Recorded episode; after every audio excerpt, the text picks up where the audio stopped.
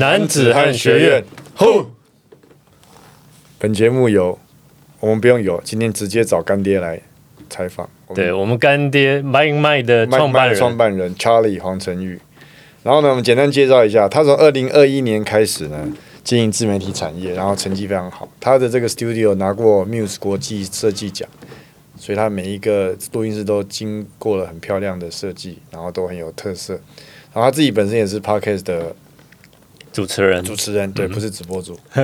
然后他两个节目都曾经在 Pocket 排行榜拿下第一，一个是 Mike Mike 职人秀，在创业榜拿到第一名，然后另外一个是 NFT 轻松聊。然后在科技榜拿到第一名，所以呢，今天就很荣幸邀请到我们自媒体的 Guru 大亨。大亨，Guru。Guru 大师巫师。对。查理来跟我们聊一下。当然，我们今天还是会聊到关于男子气概的部分，他有什么样的想法跟大家分享。所以我们欢迎查理。耶，大家好，大家好，感谢邀请。耶，我们要用男人的方式来欢迎。对，所以哎，预备开始。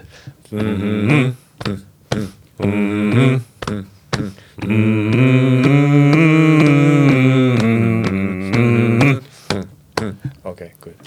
这个 如果不知道这个是什么梗的话，可以看一下《华尔街之狼》。我们有代沟，我们有代沟。《华尔街之狼》是一个好电影，一定要看。对，也里面有有毒的男子气概。哦，非常毒，非常毒，毒到不行。对，但是可以当反面教材。那我们今天这个先帮我们介绍一下你是怎么。进到这个行业，然后呃，你原来从事，据我所知，好像不是不是跟 podcast 相关嘛？对，不是不是，呃，之前是在先做教育培训啦，对，然后大概那时候才呃，因为教育培训的关系，才接触到自媒体。所以那时候可能教公众演说，教商业模式，然后后面教可能在 TikTok 跟抖音这一块的自媒体，所以才因缘际会进到说哦，原来自媒体的范围有这么的广，从 Facebook、IG、YouTube 到后来很红的 TikTok，然后后面又因缘际会之下哦，原来发现了有一个声音的这个产业，对，然后那时候也是只要做一些转换嘛，然后加入了房地产的团队，本职在做的是呃资产活化还有空间改造。然后那时候就想说，哎，可以结合这些专业，然后才把自媒体跟空间活化这件事情把它结合起来，然后才一起去想的说，哎，哦，原来有 podcast 录音室的这一门生意。但那时候我们并没有任何的人有任何 podcast 经验，是觉得说，哎，呃，从房地产投资的角度算一下，哎，这个出金投报率。跟空间的就是利用率，可能三成左右就已经是一个很不错赚钱的物件了。然后就想到，好，那就可以进来做。所以一开始想的非常的简单，对对。但是进来了之后发现，哦 p a r k 这个市场很 niche，就是超级超级的 niche。然后它的使用者可能也没有想象中这么多。现在全台湾大概将近两万个 Podcaster 吧。对，两万个，两万个，其实还还是蛮多哎，很多。可对比 YouTube 跟其他来比，那那量体还是差很多啦。对，所以其实呃那时候就讲想的很单纯，然后就进到这个产业，然后发现哎刚开了之后发现说哎怎么都没生意，就是我们不晓得创作者到底要什么，Podcast 到底需要什么，然后才赶快跳进来。就是呃我们二零二一年的十一月开了录音室，然后十二月就开始做自己的节目，就是觉得 如果我不是创作者，我会跟 p a r k e r 之间会有一个代沟，而且会呃没有那么的直接去知道他们需要什么，所以就赶快进来做，然后就一路做到现在这样。哇，那你其实，在很短的时间，你就可以从一个等于小白变成一个排行第一的这个 Podcaster。那这个有没有什么诀窍？还是说你只是误打误撞？呃，我觉得算是先误打误撞，然后后面有抓到了一些脉络或是一些核心的音赛。啊，先说为什么我们可以啊比较有经验，好，就是因为。呃，我们经营录音室，嗯，所以其实我们每天都会遇到 podcaster，对，所以很容易就会有一些很直接的交流，甚至我可以直接跟一些节目去请教，就他们做的一些方向。那回到我们自己节目上面是，呃，我们之前有一个呃，算是第一个员工，他本身就是 podcast 制作人，所以他很快速的帮我们协助我们进入了零到呃走过了零到一的过程。我们只需要像出一张嘴，然后提一些企划的想法，然后他就帮我们把节目生出来。那呃，真正节目先冲到榜第一是呃，我们麦麦哲人秀先做，然后大概做了三四个，哎，三四个月还是半年之后，我就开了另外一个节目，然后跟另外一个搭档，然后我们做 NFT 轻松聊。那这个节目两个月还不到，就是才上没几集吧，就冲到科技榜第一那时候。然后后面我们就观察到一个核心的现象，就是。当你今天有很多的新听众进到你的节目里面来，演算法就会把你推到排行榜的最前面。所以那时候我还记得，就是呃，因为我们也是做访谈节目，所以我们有连续两个来宾都是在区块链产业的知名人士或者很大咖，然后他们都有去呃，也帮我们分享我们的节目，对宣传。所以等于那两周就是有超级爆多的听众进到我们的这个频道里面，因为那时候我们节目刚开始，所以也因为这两个来宾，他带来了整个区块链相关的听众进来，所以演算法就会判读说，诶，这个节目是一个。很多人新的听众进来，然后他的呃应该是大家会喜欢的，他就帮你往上推。所以那时候呃不到两个月就很快的到科技榜第一，然后可能就维持了几周这样。那嗯嗯，职人秀是后面我我觉得很有趣，就是呃我们做了一年，做了七十几集，然后到二零二三年开始，呃我觉得因为录音室的一些呃关系，所以我一直在谈商务伙伴，然后就。比较少时间来做节目，因为我觉得那个是呃创作者跟老板跟创办人或者是执行长的角色是完全不同脑袋的，所以我谈了一直在谈合作，就很少来做创作。然后，但是我们后来团队就是因为呃算是二二年开始吧，就是 Reels 短影音这一块特别红，尤其是 IG 跟 Facebook 的这些功能出来了之后，所以我们的团队后来就把原本我们已经停更好几个月，因为我们二零二三年一月就就停更，然后我们团队就。把我们原本的音档去结合影像素材，就是只是变成是一个声音的短影音，一个 reels，然后我们就开始做了一个新的 IG 账号，然后再从 IG 账号主页连接去导回我们的 podcast 的频道里面，然后当那时候我们做了十几支，然后有一支爆款。那支爆款现在应该超过二十万的播放量，所以等于是那一支爆款，然后它就让我们涨粉可能超过一千，就是 I G 的新账号涨粉超过一千，然后这一千或者是这些人里面呢，又会有很多人点的主页进到我们的频道里面来，然后对于演算法来说，哎，他就会去看到说，哎，这个又是一个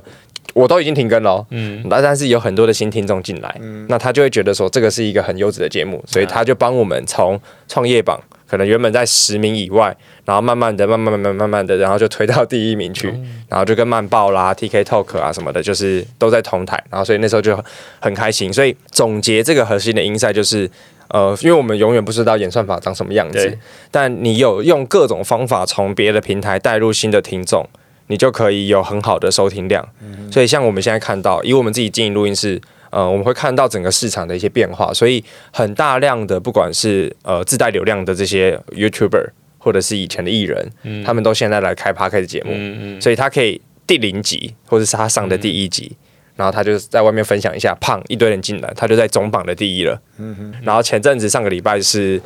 哎，那个是谁？有一个人的前妻，我忘记叫什么，我啊。王力宏的对王力宏的前妻，他 就开了他的 podcast，讲他跟王力宏离婚的那些诉讼的过程，就这样一集，他也碰总榜第一，嗯。啊，维持了好几天。Apple podcast 的演算法，我们自己观察了，就是反正你只要有办法新听带入新的听众进来，那他就会帮你在排行榜上面往上推，因为他会认定这是一个好的节目。我感觉像你说的那个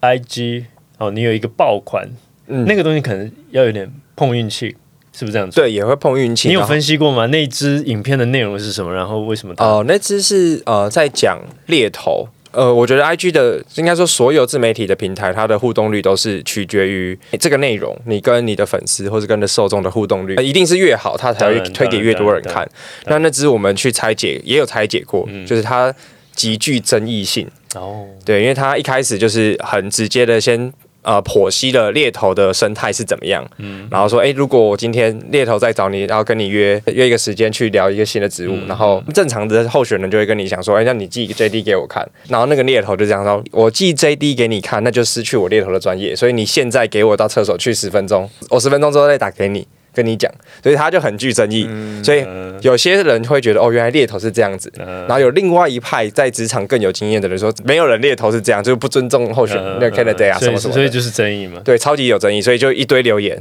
然后有些人就会收藏啊、转发或干嘛的，对，然后所以他就扩散出去这样。OK OK，但这个东西就是你也不知道，因为有争议的东西其实也蛮多，但是你也不知道为什么这一只刚好被人家看到了。就很有共鸣啦，很有很有共鸣，因为我记得他一开头有讲了一个东西，就是 you make it until fake it，就算你不是，可是你持续做 fake it fake until make it，对，就是对，就直直到你成为那个样子。是那这个对很多年轻人来就是一个新观念，所以很多的年轻人他们会收藏这个观念。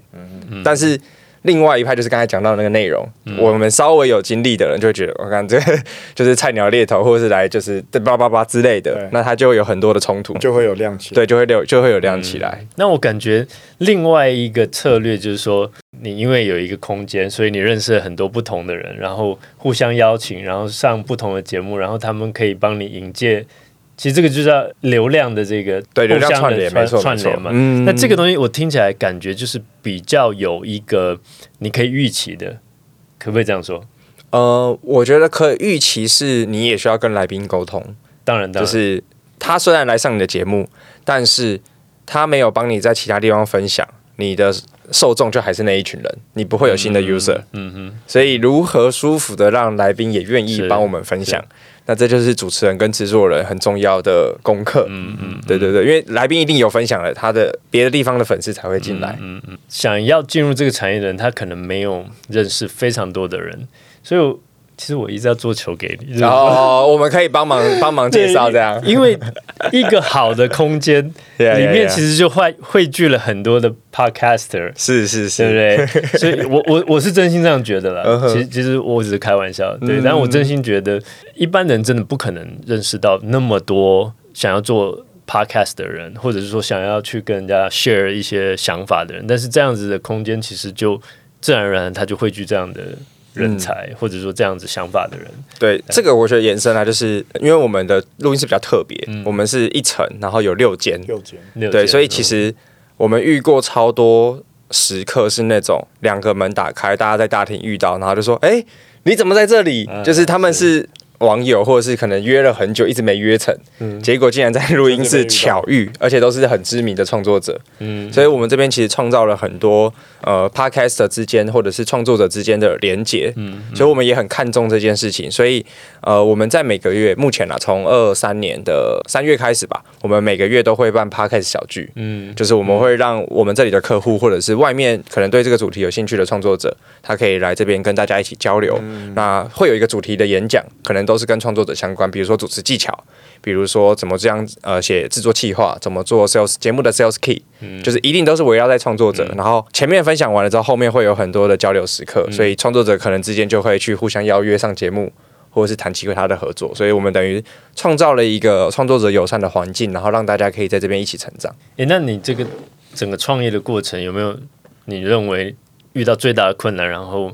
你觉得你用了什么样的方式，或者是什么样子的态度去扭转这个局势？呃，我觉得最大的困难一定都是找客户啦。就像我们刚才讲到，我们并没有任何的经验进来，所以第一个困难就是我如何成为 podcaster，去了解这个产业创作者真正的需求。嗯那最直接就是自己开始做，就是没有犹豫，就是因为第一个月看到财报，你就会发现哇，苗头不对。就是我完全没有任何 connection，我是没办法在这个产业去拓拓展的，所以第一个一定是呃实际真正了解这个产业，就是下去做，然后再来就是如何找到这些客人，就是到底有 podcast 空间录音需求的人到底在哪里？好，我就也也可以直接分享，就是就像我刚才讲的，台湾就是可能目前就有一万九千多个 podcaster，、所以就是这些人他们在榜上都是有名单的，他都有联系方式。所以如果你是一个有这种 list，有这种榜就你可以自己去，对对对，像 Apple Podcast 它就有排行榜，像我们节目为什么有排行榜，就是因为它有那个官方有一些数据可以去查，而且创作者的好处就是大家都有商务合作的需求，所以一定会留信箱。对，我们就自己主动的去整理这个名单，然后自己去开发可能有潜在录音需求的对象。那这个就是主动开发啦。那当然也有一些被动，或者是去谈一些商务，可能跟讲师啊、跟制作人也有一些相关的一些合作。所以也是因为这样子，慢慢的去拓展了呃我们自己在录音室的一个。基本的客人，嗯，最近我在梳理商业模式，就是 p a r k e t 录音室，我们进来做之后，发现双北有超级多，有十几家，嗯。但很重要的事情，第一个点是经营这种空间，很地域性很重要，所以我们在南京复兴算是一个交通方便又在市中心。又，是商业区汇集中间对，所以有一些天然的优势，所以我们的客人可能六七成都是公司行号或者是一些专业职能专家。我们的定位就在一般的录音室，parkes 录音室，它不会有像这种景，嗯。可以同时录影，对，然后又在跟以前的摄影棚之间的一个蓝海蓝海市场。刚好好在那个东西中间层，对，因为一般的 podcaster 他们可能就会去用最便宜、更便宜的录音室。他们那个都是小小一间，一个桌子，对对对对对对像像电台那样，没错没错。路过最好玩，他是把家里麻将桌放出来，然后四 四个位假的？麻将桌，然后四个位置，然后就是麦克风放上面两台电脑，然后只有两个麦克风，四个人还要轮流讲，就是 OK，可以很很阳春，对就但他就是不做影像啊。嗯，对，就是一般的 podcast 录音室跟可能摄影棚，嗯。因为像摄影棚一个小时可能就是一千五起跳，而且是不含设备的。嗯，对。那像我们很多后来的节目会发现说，哎，来这边可以同时录音又录影，嗯，然后也才几百块钱，不到一千块一个小时，所以对他们来说是一个 CP 值很高的空间，所以我就慢慢去拓展这样子类型的用户。挑战就是如何一直去尝试各种找到客户的方式。嗯嗯对，我觉得这个是一个呃很大的学习吧。然后在最后一个，我觉得最挑战就是人事的管理。说实在，我不是一个很擅长去维护关系，或者是去 maintain 每一个伙伴们情绪或者是心理状态的的负责人。嗯，就我的强项是我可以很快的对外开发，很快的谈 partnership。嗯，就是对外这种我很强。可是对内要管人是我超级弱的，所以我觉得这一年当中也学习了很多啦，如何让员工们或是伙伴们有一些方向，有一些目标，甚至为他们搭建舞台，嗯。然后又要调理他们的一些心理状态，嗯，然后又不能很直硬的去教去教育，而是需要勾勒说，呃，我们的愿景跟他们想要在这里达成的愿景是什么，然后让我们可能在同一艘船上去往我们的共同目标去前进。前面的那些都还好，嗯最难的对我来说是这个。但我觉得本来就要分工啦。对如果这个职务可以有人分工完成，我觉得是还好。嗯，没错，就是这也是一直在练习的啊，就是学会授权，嗯然后让更多的人可以一起来维护，或者是让这个团队可以共同成长。对啊、因为一开始我们比较偏自单干型，就是自己有能力，所以就觉得自己做最快。但这件事情你会发现它不长久，而且不不能壮大，因为嗯我的时间就有限，就天花板很低。对对对。我的时间就这样，那全部人都来找我，嗯我就不能做其他事情了。我们之前节目有聊过男人的原型，嗯对啊，我感觉你之前就是非常好的运用战士的这种能量，不断的行动，不断的去把困难解决。那我觉得你是一个蛮好的战士，然后他是魔法战士，魔法战士。魔法师的。对对对还法，对对对对，然后我觉得你现在可能进入到一一个可能在学习怎么样去增强你的国王能量管理的这件事情，真的也是一门艺术。嗯，真的，对啊，对啊，那真的从做中间去学习，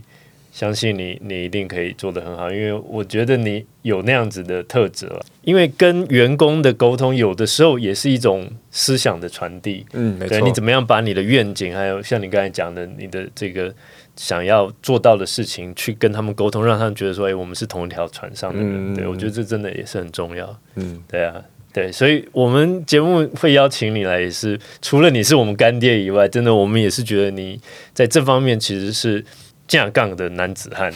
对恰杠男子汉，对，讲到这个架杠的男子汉诶，我很好奇一件事情，就是说我们在这个产业里面呢、啊，嗯，我们看到很多自媒体的工作者，哦，都是很多很漂亮的女性，对不对？那你觉得在这个行业里面，男性跟女性有没有什么样子不同的优势，或者说你觉得呃，男性跟女性在策略上面有没有什么样的不同？嗯，我觉得女性的外貌优势好了，就是任何产业都一样，嗯，就是有道理哦。女生来做自媒体，如果就是外貌也不错。就是是男生都会多看多看一眼，嗯你不在你不会去 care 它的内容是什么，就是多放个五分钟来看它长什么样子。Podcast 可能比较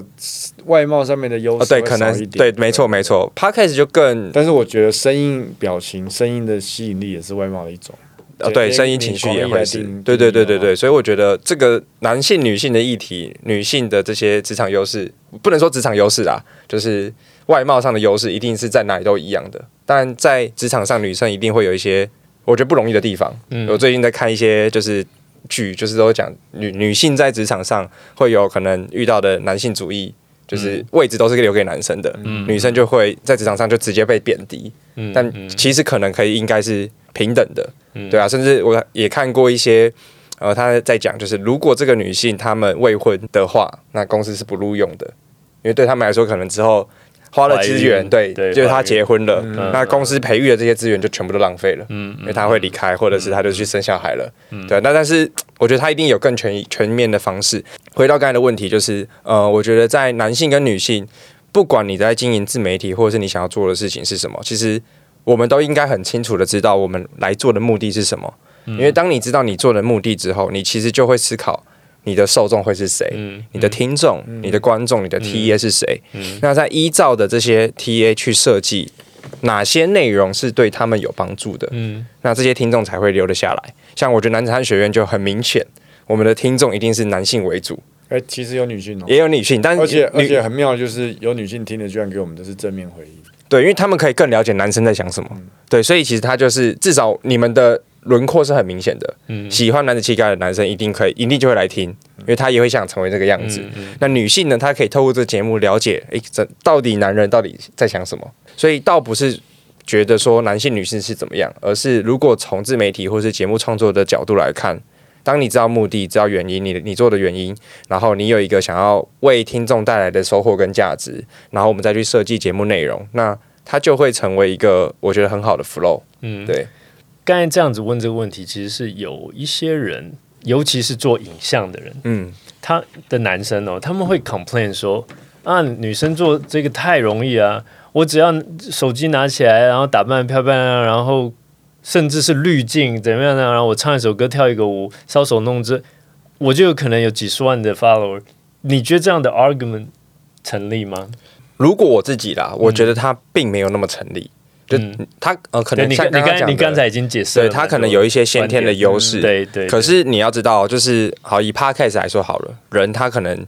能够长期关注的节目就那几档，可能五到七档，嗯嗯所以他也没有空去管谁，因为我们看到的可能都是现在成功的，嗯嗯，但有更多的可能女性创作者是个金字塔，对，是做了然后也都没有起来，然后就不见了。嗯嗯这种也大有人在，所以我们不能存在着所谓的幸存者偏差。嗯。就是你看到这些成功的，当然它有一定的比例，嗯但是更多的可能是在那条路上就撑不下去对啊，了。而且很多男生刷那个就是一直刷过去，一直刷，对对对对对对对，有漂亮的，还有更漂亮的。吸，眼球的东西不是长久性的，对而且你可能这个礼拜新出来受欢迎，可能下个礼拜就被取代。对。对，而且某种程度，这种女性她们的竞争是更激烈的，啊。因，为随时都会有更年轻、更漂亮的、更辣，更辣的出来。嗯那他们会存在一个创作焦虑。嗯如果真的是靠这种方式在经营他们的创作的话，嗯。所以他他的寿命反而很短呢，嗯，有道理，就会随着年纪吧。就是如果是刚刚那个性质的创作者。我知道我，想到一件事，就是墨西哥的毒枭，他们有一个理论，就是我永远都要用更恐怖的手段去统治，因为譬如说我今天用了很恐怖的手段，下一个要抢地盘，我就更恐怖，然后就越来越激进，所以大家最后就看谁最激进才能够胜利。可是这个东西是永无止境的，所以我是觉得，如果用外貌去经营自媒体，就会陷入一样的状况。我今天穿少一点，我穿的比你更少，我更少，我比你年轻，我比你大，即使自己持续这样下去，所以到最后。你看到的那个人跟真正他长什么样子？不一样的。因为现在科技，对啊，对啊，自对啊从，自从 AI 突破了那个或，是你可能还没变现，你就被淘汰了，嗯，这有可能，对啊，我觉得现在是已经过了那个起点还没到了。singularity Singularity。还没到，我相我信还没到，我我我最近在观察 AI，还没到，我觉得有点恐怖，有点恐怖，很恐怖啊没到，AI 很恐怖。因为我像我今天早上才聊，写真女性很多都要失业，插画家很多都要失业了。所以你现在看到很辣的，跟你看到很有争议的，你都不知道它到底是真是假。所以我觉得自媒体经营可能再过五年、十年又会有新的，不是又会是一定会有新的演变。但我觉得最重要关键还是回头到内容，外在的东西其实都是一个暂时性的吸引或暂时性的爆点而已。我觉得关键还是内容，就是你的东西能够让人家有共鸣。很重要，所以像 Charlie 的榜可以到第一名，我觉得就是他说的，他创造出来的东西会让人家有连接、有争议，然后有讨论，然后大家就自愿自动的愿意去把这东西分享出去。而且我讲他是 guru 嘛，所以他有魔法，对 他知道怎么去操对啊，我觉得延伸啦，就是到底你想要成为什么样的创作者对？知识性、知识类型，就像我们这个节目，或者是我自己在做的节目，嗯都是偏知识类型。他是卖外表的，卖外表的，他是外表你，卖肉的，他是外表型。我们完全没有人肉加知识结合起来。完全没有说服力。对啊，那如果你是要走娱乐型，那就是另外一个操作逻辑。对对对，对啊。，娱乐型你就要想如何吸金，如何创新。对，那知识型就是要讲的，哎，如何跟听众有共鸣，还有干货，对，有干货等等，就是它有很多不同的面向啦，对啊。OK OK，那个我们的后后期 Andrew，麻烦帮我 AI 做成 Brad Pitt 的样子。不用啊，没有，现在的人不要不喜欢 Brad Pitt，现在的人喜欢谁？就是那个甜茶，甜茶是吧或者 Jackson Wang 好不好？？Timothy Chalamet，不要，我要我要我要变成 Jackson Wang Jeff。Machine 呢？Jeff Machine 不这个不行，没有没有 没有没有市场，对不起，太老了。对啊对啊，我们刚刚跟 Charlie 讨论都是在 Podcast 经营自媒体方面，但是我们今天找他来真正的目的，其实是要请他分享他对男子气概，还有他对两性之间的经营有什么看法。因为以我的了解，Charlie 是一个非常疼爱女朋友的男人，嗯对，非常疼爱女朋友，所以这点我觉得可以让他分享一下他对两性之间的想法，还有对男子气概的想法。所以我觉得下一集才是有趣的。嗯，OK，大家继续 follow 我们。OK，很期待，拜拜，拜拜。